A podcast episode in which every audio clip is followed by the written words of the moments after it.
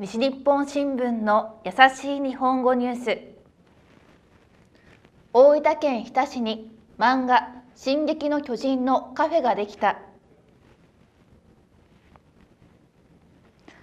漫画「進撃の巨人」は諫山はじめさんの作品です。アニメや映画もあって外国でも人気です。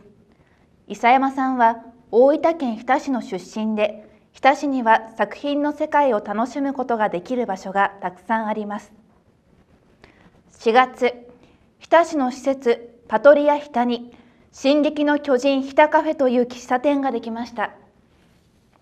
コーヒーのカップには作品の絵を描いた紙のカバーがついています。2日前までに予約をすると弁当を買うこともできます。店は午前10時から午後5時まででパトリア日田が休みの日は店も休みです。以上西日本新聞の優しい日本語ニュースでした。